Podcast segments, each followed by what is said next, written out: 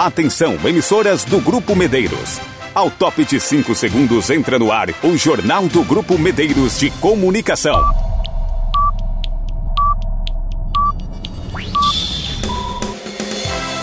A informação com a credibilidade do Grupo Medeiros. Com destaques do Brasil, do estado e da sua região. Com entrevistas e a participação dos nossos correspondentes. A apresentação Soares Filho. Edição geral André Rodrigo. O jornalismo dinâmico e com a credibilidade do Grupo Medeiros de Comunicação. Confira as manchetes do Brasil, do estado e da sua região. Agora, no Jornal do Grupo Medeiros de Comunicação. 80% das empresas industriais do estado apresentam crescimento. Receita alerta para golpes envolvendo a regularização do CPF. Vamos com os repórteres das emissoras do Grupo Medeiros de Comunicação. Manchete desta quinta-feira das rádios Fera e Pantanal FM, Vanderlei Gomes. Em Marechal Cândido Rondon, um bebê de quatro meses foi ejetado do veículo em um acidente que aconteceu no anel viário. Cultura FM na Viraí, Josafá Marques. Na Viraí, Prefeitura irá inaugurar creche no IP no mês de julho. Carandá FM, Débora Weber. Naviraí conclui campanha de vacinação contra a gripe e sarampo amanhã, dia 24 de junho. Campo Grande, Catiúcia Fernandes. Atenção artesãos, inscrições abertas para a rodada de negócios internacional. Isso e muito mais a partir de agora, hoje 23 de junho de 2022. Todos os dias no seu horário de almoço, tem o Jornal do Grupo Medeiros de Comunicação.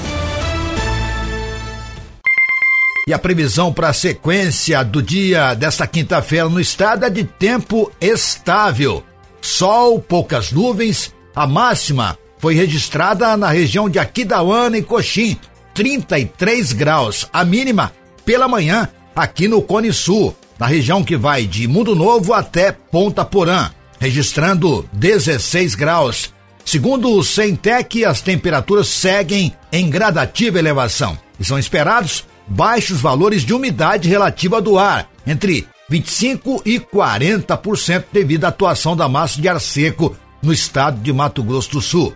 Nos próximos dias, não há previsão de chuva ou quedas significativas de temperatura no estado, já que a tendência é a chegada de frente fria apenas nos dias 29 e 30 de junho, sendo que provavelmente o frio fique mais intenso a partir do dia 1 de julho, com mínimas de 5 e 10 graus no estado.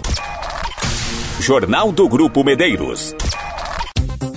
As inscrições para o programa de iniciativa científica PICTEC foram prorrogadas até o dia 4 do mês que vem. As bolsas terão vigência de 12 meses e a previsão da fundação é de que as mesmas sejam implantadas em setembro deste ano. Programa que é voltado para estudantes e professores do ensino médio de escolas da rede pública de ensino aqui do Mato Grosso do Sul, tem como objetivo conceder até 250 bolsas de iniciação científica no valor de R$ reais mensais para alunos e até 50 bolsas de R$ reais mensais para professores ou coordenadores dos projetos aprovados.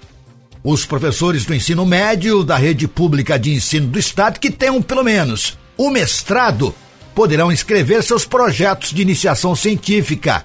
Cada projeto e orientador pode contar com até cinco alunos bolsistas.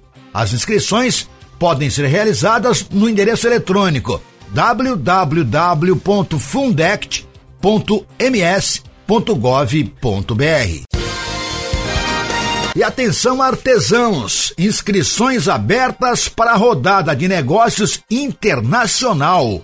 Catiúcia Fernandes. Artesãos sumatogrossenses interessados em participar do projeto Comprador Rodada de Negócios Internacional têm até o próximo dia 24 de junho para se inscrever pelo e-mail artesanato.fcms@gmail.com. Os profissionais selecionados poderão comercializar os seus produtos na quarta-feira nacional de Artesanato e Cultura FENAS em Fortaleza, no Ceará, no período de 16 a 25 de setembro. É importante importante ressaltar que os selecionados deverão arcar com as próprias despesas de passagens, translados, hospedagem e alimentação durante todo o evento. Ficará sob a responsabilidade da Fundação de Cultura transportar as peças de artesanato de Campo Grande a Fortaleza e de Fortaleza a Campo Grande. Serão disponibilizadas cinco vagas para artesãos participarem do projeto. Podem participar da seleção aqueles que estejam cadastrados no Sistema de Informações Cadastrais do Artesanato Brasileiro, SICAB, com carteira nacional dentro do prazo de validade e tenham disponibilidade e condições físicas para viajar e realizar a negociação com lojistas internacionais, condições de exportar suas peças para outros países e produção em grande escala para atender as demandas negociadas. Para ter acesso ao edital na íntegra e conhecer os documentos exigidos para inscrição, basta acessar www.fundacaldecultura.ms.gov.br. Você também pode obter mais informações na Gerência de Desenvolvimento de Atividades Artesanais pelo telefone DDD 67 3316 91 56. Catiúcia Fernandes para o Grupo Medeiros de Comunicação.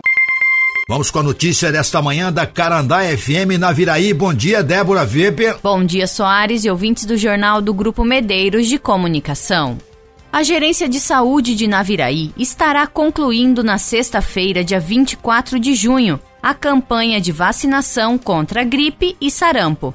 Durante a semana, todos os postos de saúde do município estarão vacinando a população em dois períodos, das 7 às 11 horas e das 13 às 17 horas. Para atender as pessoas que não podem ir até os locais de vacinação nos horários normais, Nesta quinta-feira, dia 23, o atendimento no posto de saúde do Varjão será das 17h30 até as 21 horas. Hoje, as equipes da Gerência de Saúde estarão aplicando, além das vacinas contra a gripe e sarampo, vacinas contra a Covid-19, todas as doses e também a quarta dose para as pessoas que têm mais de 40 anos de idade e que tomaram a terceira dose há mais de quatro meses. A campanha de vacinação contra a gripe e sarampo começou no dia 4 de abril.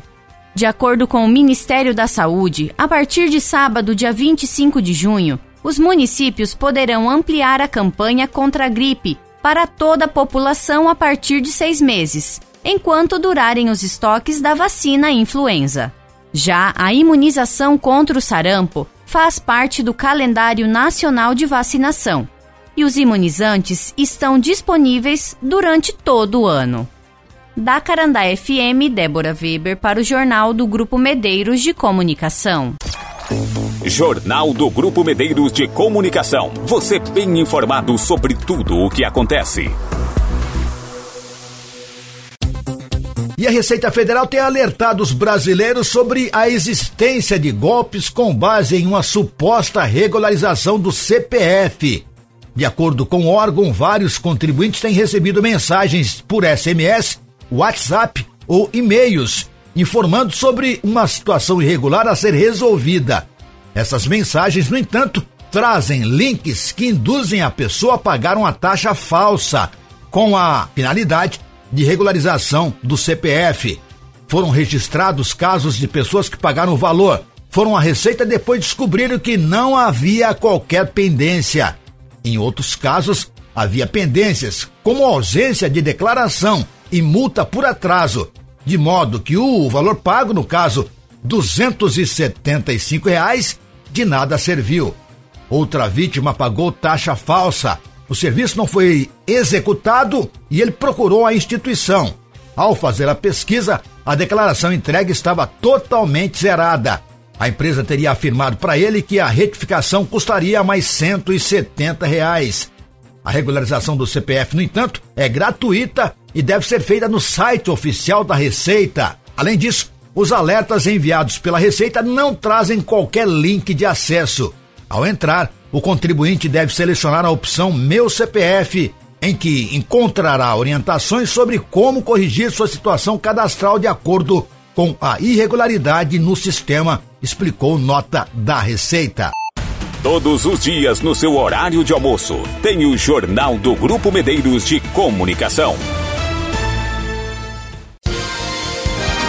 Seguindo com informações das emissoras do Grupo Medeiros de Comunicação, extremo sul do estado. Pantanal FM, bom dia, Vanderlei Gomes. Bom dia, Soares e ouvintes do jornal Grupo Medeiros. Um grave acidente de trânsito foi registrado ontem à tarde no trevo do anel viário em Marechal Cândido Rondon. A colisão envolveu dois automóveis com placas daquela cidade, um EcoSport e um Astra foi apurado que o Astra trafegava pelo anel viário e que no trevo teve sua frente cortada pelo veículo EcoSport. Com o impacto, o Astra rodou e parou em cima do canteiro central, enquanto a EcoSport percorreu cerca de 100 metros até acabar parando no acostamento da pista contrária. O condutor do Astra deixou o local sem prestar socorro. Ele foi identificado e pouco mais tarde retornou ao local do ocorrido. A informação informação de que ele seria de nacionalidade paraguaia e não tinha habilitação. A EcoSport era ocupada por quatro pessoas da mesma família, sendo avó, avô, filha e o netinho de apenas quatro meses. Com o impacto da batida, o bebê que estava no banco de trás, segundo o condutor, foi projetado para fora do veículo. Ele foi socorrido por populares e encaminhado juntamente com a mãe para atendimento médico. O corpo de bombeiros foi chamado e encaminhou para atendimento a avó, que também resultou com ferimentos. E o acidente foi atendido pela Polícia Militar de Marechal Cândido Rondon. Repórter Vanderlei Gomes das rádios Pantanal e Fera FM de Mundo Novo para o jornal Grupo Medeiros de Comunicação. Jornal do Grupo Medeiros. Cultura FM Naviraí. Muito bom dia, Josafá Marques. Bom dia, Soares Filho. Bom dia, ouvintes do Jornal do Grupo Medeiros de Comunicação.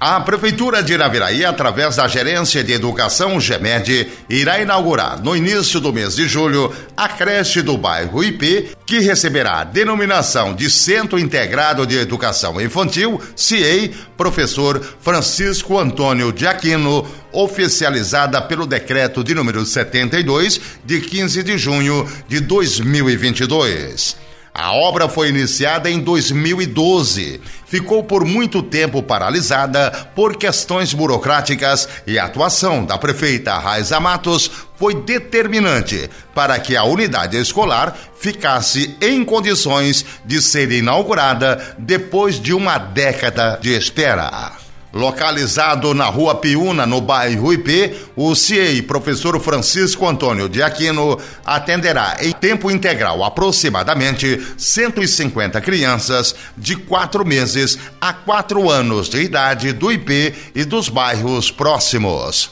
A unidade escolar contará com estrutura adequadamente planejada e preparada para proporcionar conforto e bem-estar das crianças atendidas. Os recursos são oriundos do Fundo Nacional de Desenvolvimento da Educação e contrapartida do município. A prefeita Raiza Matos e a gerente de Educação e Cultura Tatiane Maria Morte comemoraram a conclusão de mais um projeto que há muito tempo estava paralisado e com a inauguração, crianças do IP e da região serão atendidas em tempo integral. Nossa meta é trabalhar para oferecer uma educação de qualidade nas escolas e creches de Naviraí, relata a prefeita Raiza Matos. A demanda de alunos a serem atendidos já vem sendo levantada pela administração municipal e os pais interessados devem procurar a central de matrícula da Gerência de Educação. A meta é inaugurar no início do mês de julho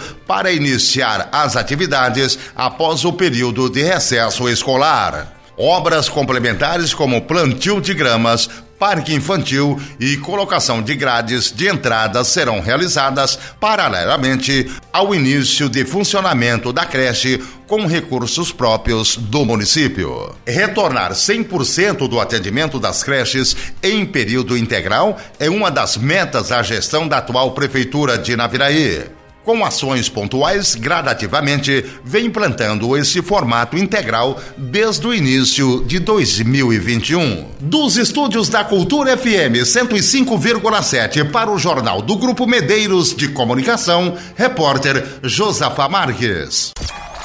Jornal do Grupo Medeiros de Comunicação. Você bem informado sobre tudo o que acontece. Estudo aponta que no Mato Grosso do Sul, no mês passado, teve elevação positiva de 4 pontos percentuais no aumento de estabelecimentos comerciais da indústria. Isso significa que 80% das empresas industriais tiveram crescimento ou estabilidade na produção. A pesquisa de sondagem do radar industrial da Federação das Indústrias do Estado mostra que a passagem de abril para maio, a utilização média da capacidade de produção finalizou o mês com 74% e a capacidade instalada ficou em 71%. O coordenador de Economia de Estudos de Pesquisas da FIEMES, Ezequiel Rezende, informou que para os próximos seis meses as expectativas são bastante positivas. Os empresários industriais estão otimistas e esperam um crescimento da demanda de seus produtos e aumento das contratações.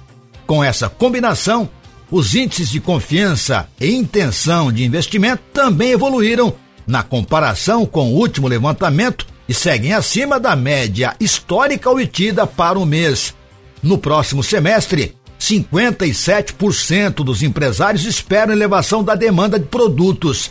Cerca de 31,6% do total acreditam na estabilidade e 11,4% aguardam queda.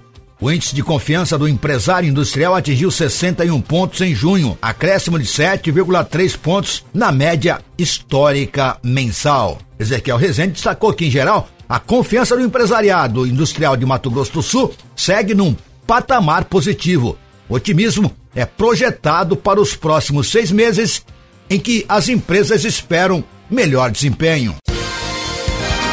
No Jornal do Grupo Medeiros de Comunicação, destaque nacional: presidente Bolsonaro sobre o ex-ministro Milton Ribeiro, que responda pelos atos dele. Reportagem Rádio Web e Uri Hudson o presidente Jair Bolsonaro do PL mudou o discurso em relação ao ex-ministro da Educação. Milton Ribeiro foi preso preventivamente pela Polícia Federal nesta quarta-feira por suspeita de tráfico de influência. Ribeiro deixou o cargo após um escândalo envolvendo o favorecimento de pastores na distribuição de recursos do FNDE. Na ocasião, em março, quando o escândalo explodiu, Bolsonaro saiu em defesa do então ministro. Milton, coisa rara de eu falar aqui. Eu boto a minha cara no fogo pelo Milton, minha cara toda no fogo pelo Milton. Estão fazendo uma covardia com ele. Mas nesta quarta, após a prisão de Ribeiro, que ficou por mais de dois anos no cargo de ministro, Jair Bolsonaro mudou o tom. Desejou que Milton consiga provar a inocência e aproveitou para sustentar que não interfere na Polícia Federal. O caso do Milton, pelo que eu estou sabendo, é aquela questão que ele de estaria, né, com a conversa meio informal demais com algumas pessoas de confiança dele. Se tem prisão, é Polícia Federal. É sinal que a Polícia Federal está agindo. Ele responda pelos atos dele. Eu peço a Deus que não tenha problema nenhum. Mas se tem algum problema, a PF está agindo, está investigando. É um sinal que eu não interfiro na PF, que isso aí vai, vai, vai respingar em mim, obviamente. Além de Ribeiro, também foi preso o pastor Gilmar dos Santos. Em março foi divulgado o áudio de uma reunião no MEC. Na ocasião, Milton Ribeiro afirma que o Ministério vai priorizar a liberação de recursos a prefeituras indicadas pelos pastores Gilmar Santos e Arilton Moura. Segundo o então ministro, a ordem partiu do presidente da República. E segundo, atender todos os que são amigos do pastor Gilmar. Então, o Gilmar. Obrigado. Que foi um pedido especial que o presidente da República fez para mim. Prefeitos de diversos municípios denunciaram que os pastores estariam cobrando propina para agenciar a liberação de recursos pelo FNDE. Em uma das ocasiões, a propina foi pedida em ouro. Com a prisão de Milton Ribeiro, a oposição no Senado volta a falar sobre a instalação de uma CPI do MEC para investigar o caso. Agência Rádio Web de Brasília, Yuri Hudson. E ainda pelo Brasil, custo da energia elétrica coloca milhares de famílias sob ameaça de corte. Leno Falck. O alto custo da energia tem deixado constantemente milhares de famílias sob ameaça de cortes de um serviço essencial para a vida moderna. Fenômeno também conhecido como pobreza energética. Clauber Leite, coordenador de projeto do Instituto Polis, o alto custo é decorrente das más escolhas políticas adotadas para o setor elétrico que levam a população mais vulnerável a essa situação. Então, como as pessoas ou não têm condições de pagar por essa energia ou não tem acesso a ela mesmo por outros motivos que não só pagamento e que é, é uma energia necessária para essa sobrevivência, né? Então, quando a pessoa não tem acesso a esse tipo de energia, a gente considera que ela está em estado de, de pobreza energética. Segundo Clauber, o acesso à energia é um direito que serve de base para a consolidação de todos os outros, como alimentação de qualidade, educação e saúde o elétrico que é utilizado para serviço essencial, básico, né? Que a gente está chamando aí, por exemplo, o saneamento, a gente está falando a refrigeração de alimento para manter uma geladeira. Essa energia tem que ser encarada como um direito,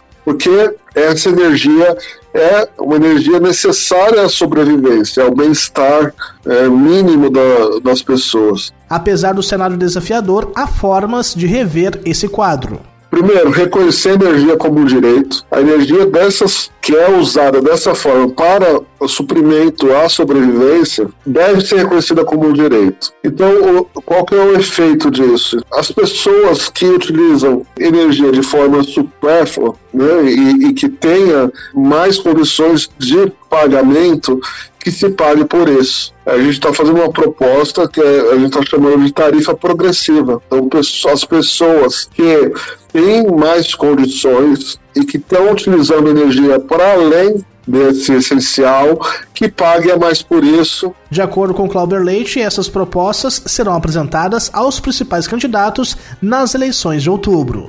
Agência Rádio Web, produção e locução, Leno Falck. Todos os dias no seu horário de almoço, tem o Jornal do Grupo Medeiros de Comunicação.